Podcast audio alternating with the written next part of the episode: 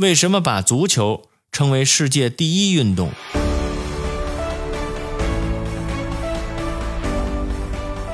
一八六三年十月二十六日，英国在伦敦成立了英国足球协会，这是世界上第一个正式的足球组织。至此，足球运动开始走上正轨。因此，人们便把这一天作为现代足球运动的诞生日。足球运动之所以能成为当今世界上开展最广、影响最大、最具魅力的体育项目之一，原因有两点：一是因为足球本身的特点，足球运动竞争激烈。对抗性强，技术战术复杂，比赛时间长，规则简单，易于开展。二是足球运动经过了一个多世纪的发展，技术战术更加丰富，比赛常常是在高速奔跑中进行，再加上优秀运动员的出色表演、高超的个人技术和巧妙的集体战术配合融为一体，使足球运动产生了一种令人不可抗拒的魅力。有着如此丰富内涵和感染力的足球是一种艺术，也是一种人生的享受。